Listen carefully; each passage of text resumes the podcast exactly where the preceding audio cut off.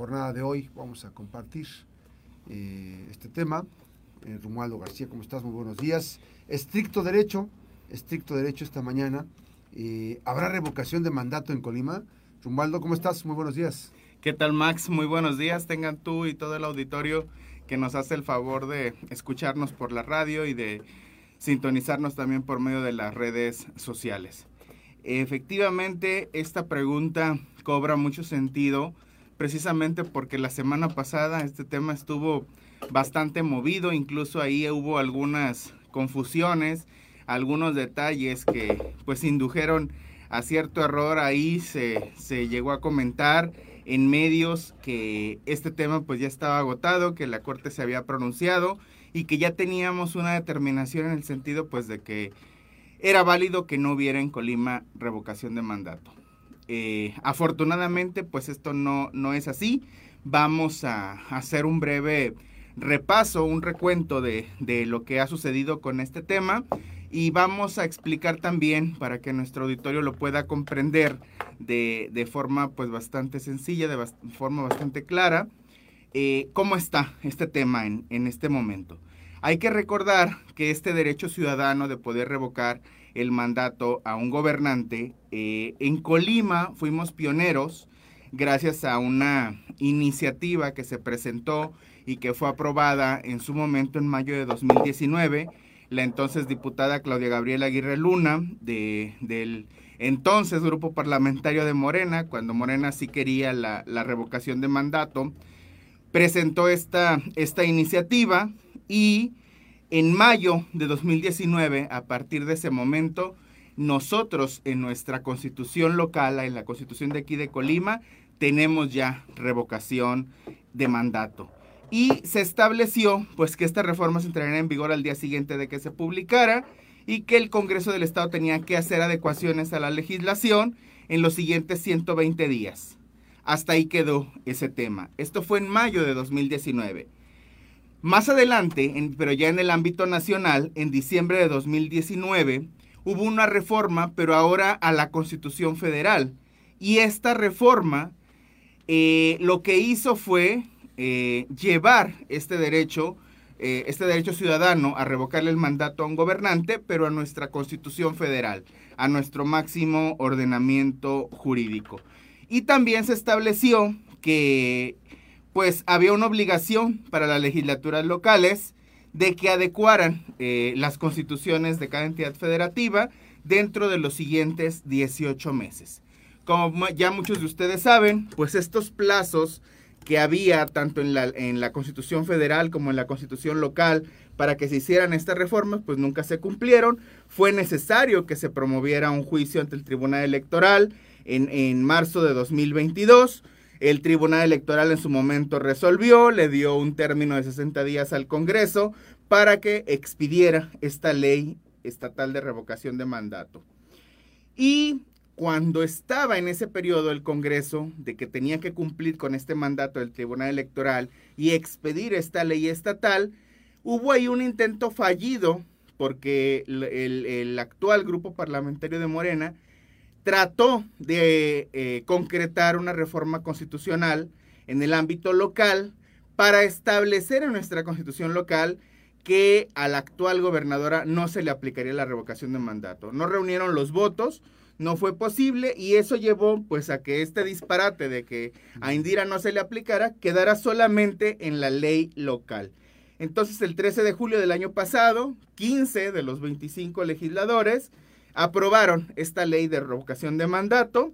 Hubo 10 votos en contra, eh, 3 de quienes conformaban el grupo parlamentario del PAN, 6 del PRI y la diputada en ese entonces del PES fueron quienes votaron en, contra, los otros 15 aprobaron este despropósito de que no hubiera eh, revocación para la actual gobernadora. Eh, la gobernadora después, como recordarán, pues se llevó la ley, la guardó en un cajón y no la quería publicar. Finalmente el 12 de agosto la publicó.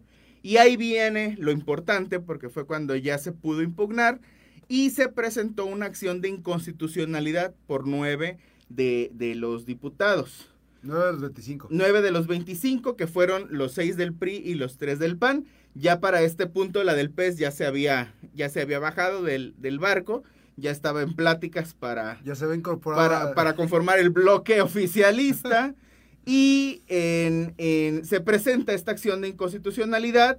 Es la número 130, 2022, esta acción de inconstitucionalidad. Es la única impugnación que existe en este momento.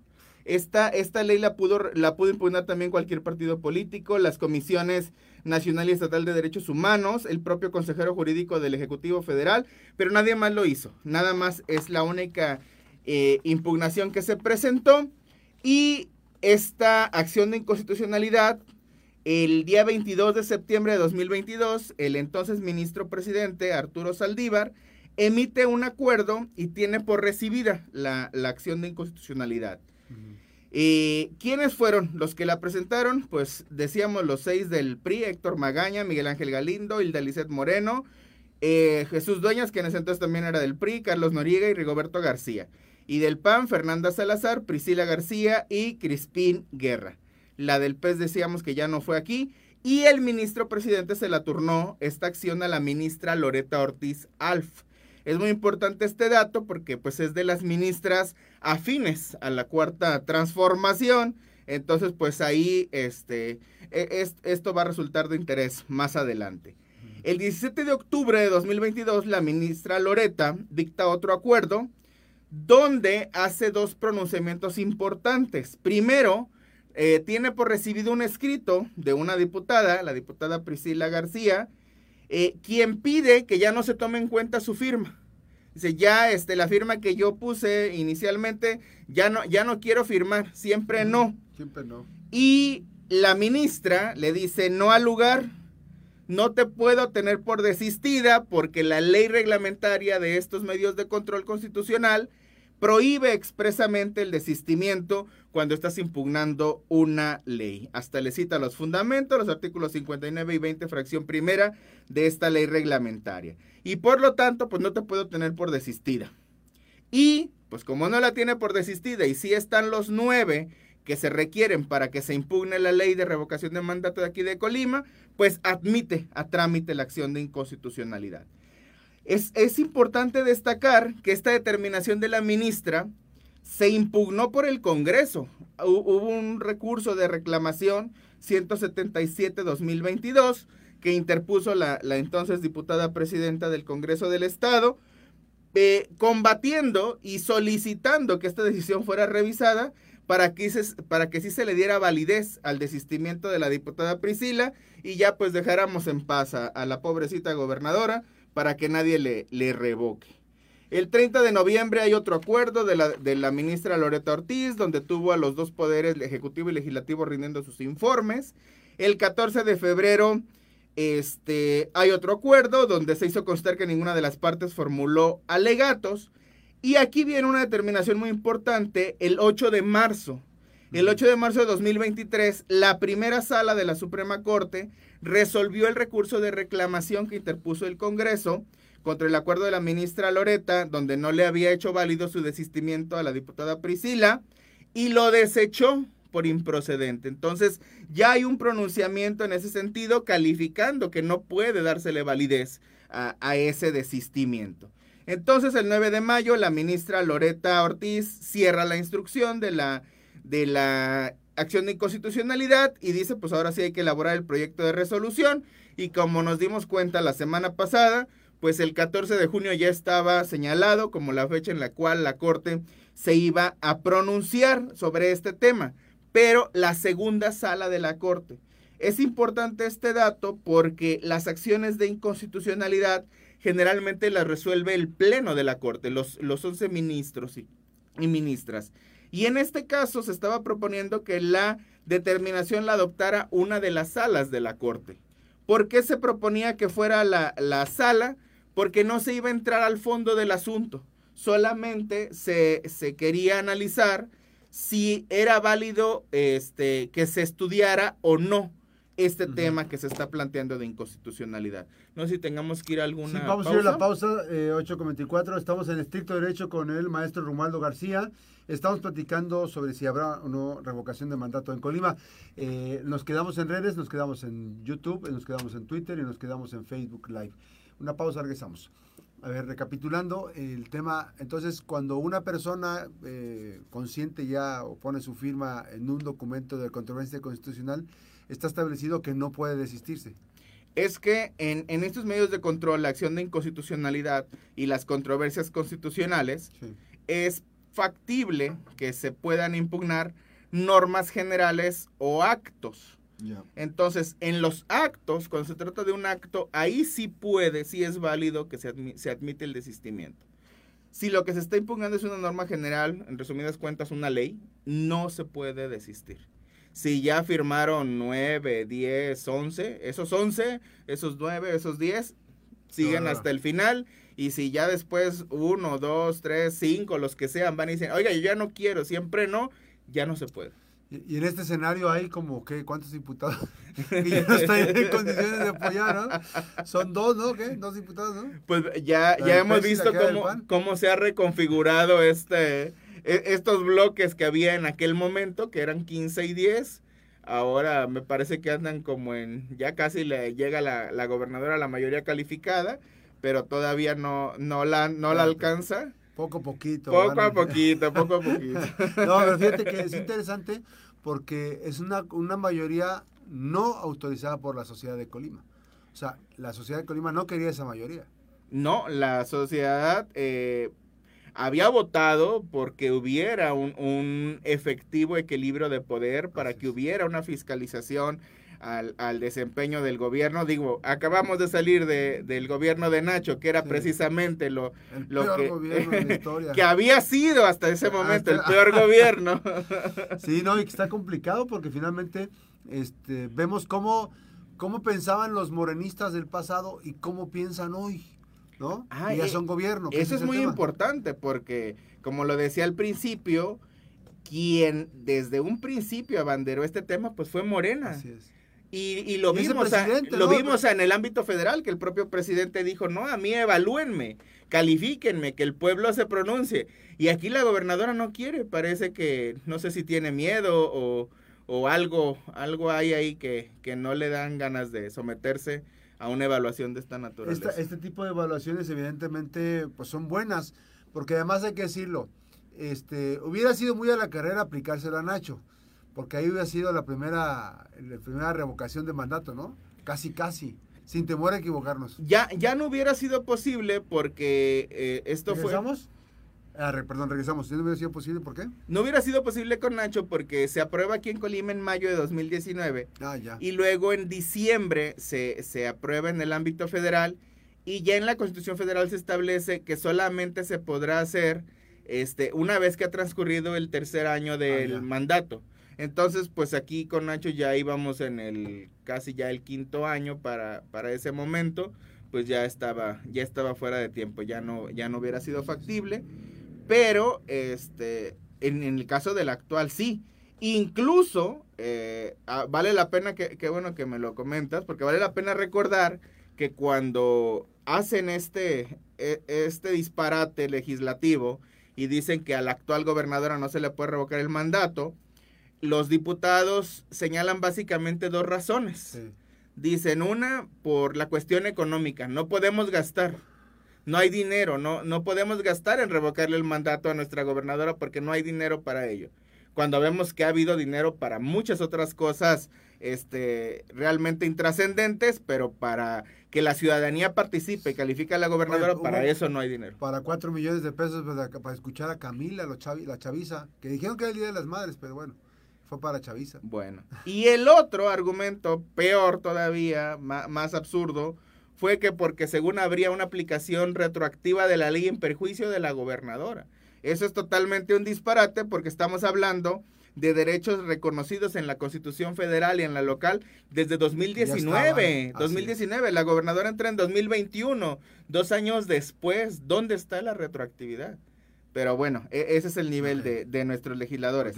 Volviendo al, tema, decíamos que la semana pasada, el 14 de junio, eh, se llevó e, este asunto, estaba en la lista de asuntos que se iban a revisar por la segunda sala y ahí hubo una confusión porque se, se entendió que, la, que la segunda sala había resuelto y que ya había, le había dado carpetazo al, al asunto. No fue así. El, el, asunto quedó pendiente de revisarse. El día de mañana está otra vez en lista. lista. La, las, las salas de la Corte sesionan los miércoles. Entonces, la sesión de mañana, aproximadamente como a la una, una y media de la tarde, este, se puede ver la sesión por los propios canales oficiales de, la Suprema Corte. Ahí se puede revisar y veremos si por fin este, se, pronuncia la segunda sala eh, sobre este tema. Aunque quiero aclarar algo que mencionaba yo hace rato. Eh, la segunda sala dice ahí incluso en la propia lista que el motivo de que la sala revise este asunto es para determinar si se actualiza o no una causal de improcedencia. ¿Qué quiere decir esto? Que es muy previsible que parece que ya hablaron con la ministra Loreta y la ministra va a insistir con el tema de la firma.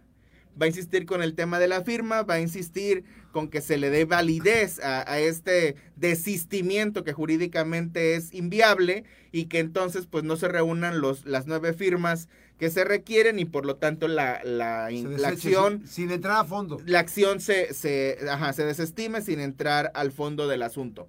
Eh, eso es lo que yo veo más, más probable. Sin embargo, este, y lo veo así porque se, porque se está proponiendo que conozca la sala.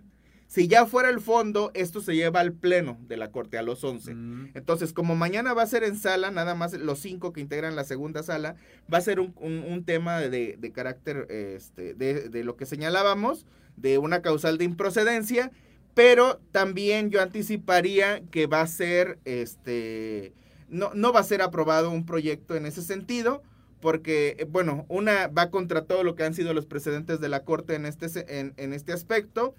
Y además, pues este tipo de, pronunciamientos, cuando ya se decantan por la parte política, tanto la ministra Loreta como la ministra Esquivel. está, es de todos conocido. Sí, ellas se quedan solas en las votaciones. Entonces, casi, casi, si el proyecto va en ese sentido, la votación de mañana va a ser dos a favor del proyecto y tres en contra, que son los otros tres ministros que integran la segunda sala. ¿Y qué ocurriría ahí?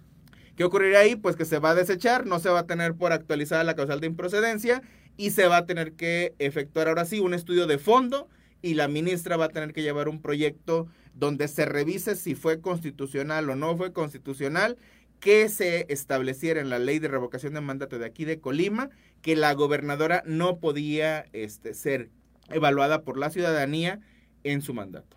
Ahora, pero hay un elemento más este, amplio. Loreta, la, ministra Loreta eh, fue una persona que que, este, que estuvo con el tema de la, de la revocación de mandato con López Obrador. O sea, va a ser un contrasentido, ¿no? Pues va, va a ser un contrasentido en, en ese aspecto. Y también ahí hay un detalle muy importante porque podría haber hasta una, una causa para que se declarara impedida a la propia ministra. Porque estamos hablando de, de un tema que se trata pues directamente de su correligionaria de partido, y que además, pues ella ya se pronunció en octubre. En octubre ella ya revisó este tema, ya dijo que el desistimiento de la diputada Priscila no era válido y que tenía que admitirse a trámite la acción de inconstitucionalidad. Entonces sí sería realmente un contrasentido que ahora venga a decirnos que siempre sí vale el desistimiento y que entonces pues no, no hay que estudiar la acción de inconstitucionalidad.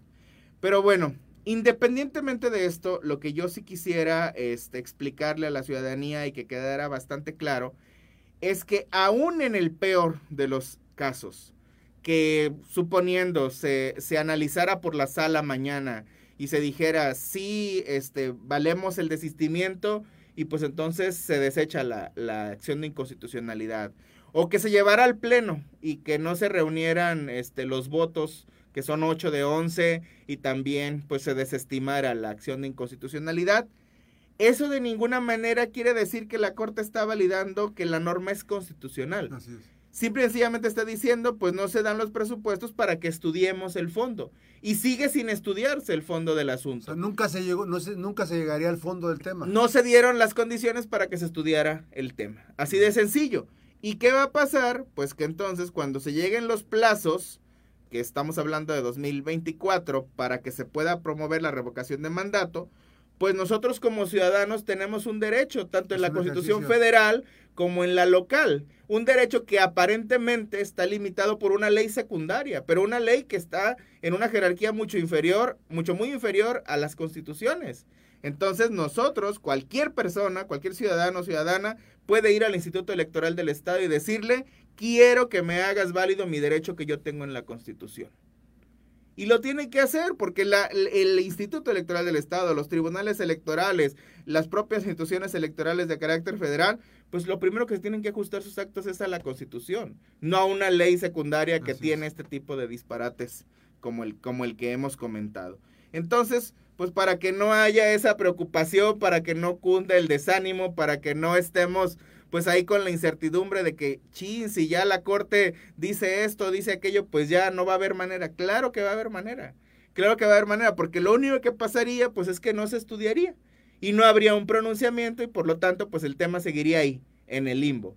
Pero el derecho está constitucionalmente reconocido, tanto en el ámbito federal como en el ámbito local, y un derecho que está en la Constitución no lo puede limitar una ley secundaria como la que hicieron aquí. Uf, entonces, bueno, yo no sé, estoy imaginando, tengo tantas cosas. Imaginemos que, que esto, esto lo organice la sociedad civil, esta consulta la puede organizar, aunque no tenga validez, pero la puede hacer, ¿no? No, pero incluso de forma válida. ah, está, claro, claro, claro, claro, claro. O sea, aquí es, bueno, vamos a, decir un escenario así, llegamos a, a 2024 los tiempos que marca la Constitución Federal para que pueda hacer la revocación de mandato y va cualquier ciudadano de aquí de Colima al Instituto Electoral y le dice, este, oye, quiero que se organice el tema de la revocación de mandato y que el Instituto Electoral nos dijera, no, no se puede porque la ley de aquí de Colima lo prohíbe y dice que a la gobernadora actual no le aplica.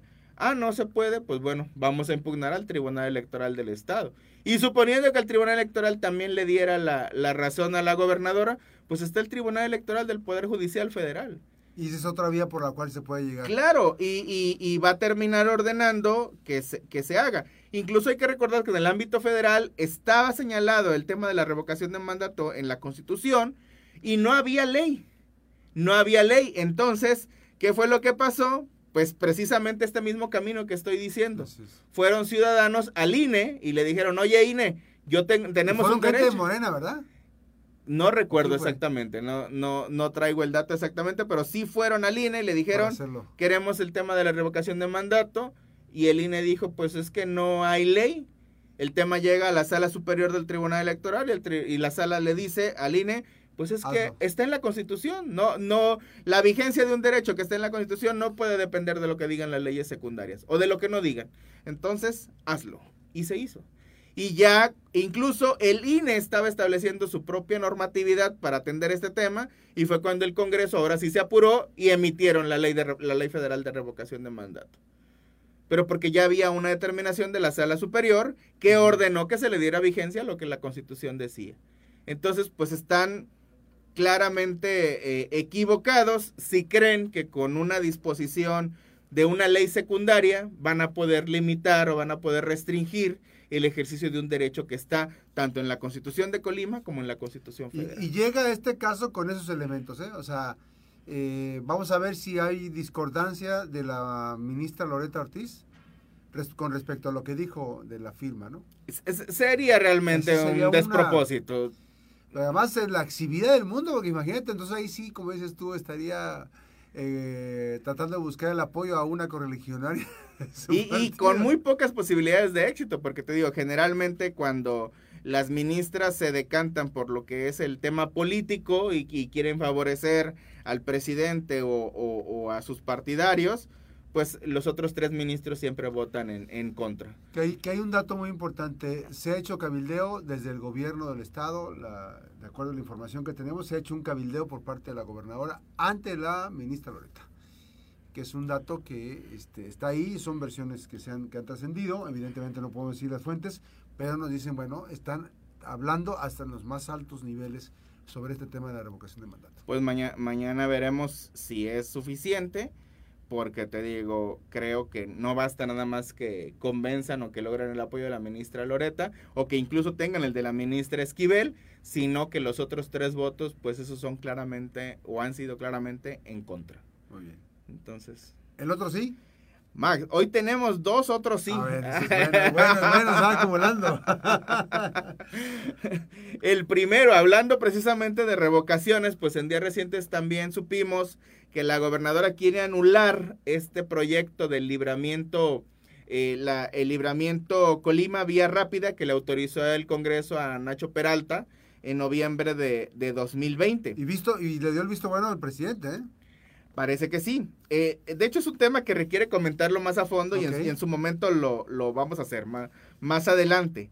Pero por ahora, yo lo único que quisiera señalar es que sería muy conveniente que la gobernadora hablara sobre este tema con algunos de esos diputados que autorizaron eh, eh, ese endeudamiento y que incluso ahora forman parte de su gobierno, como Ana Landa, como Marta Mesa, Francisco Rodríguez, que es hasta su secretario en el, en el gabinete en el tema de, de desarrollo económico, o Memo Toscano, que es el presidente del Consejo Político Estatal de Morena. Les debería de pedir alguna explicación, ¿no? Digo, porque parece bastante incongruente lo que está pasando.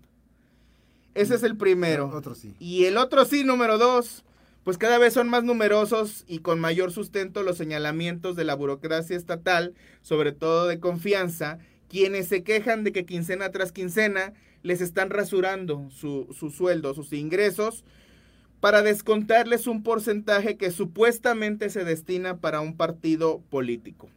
Eh, aunque muchos sospechan y lo hacen con justa razón, que todavía antes de que llegue al partido político, pues quienes recaudan este recurso le dan otra, Otra rasurada.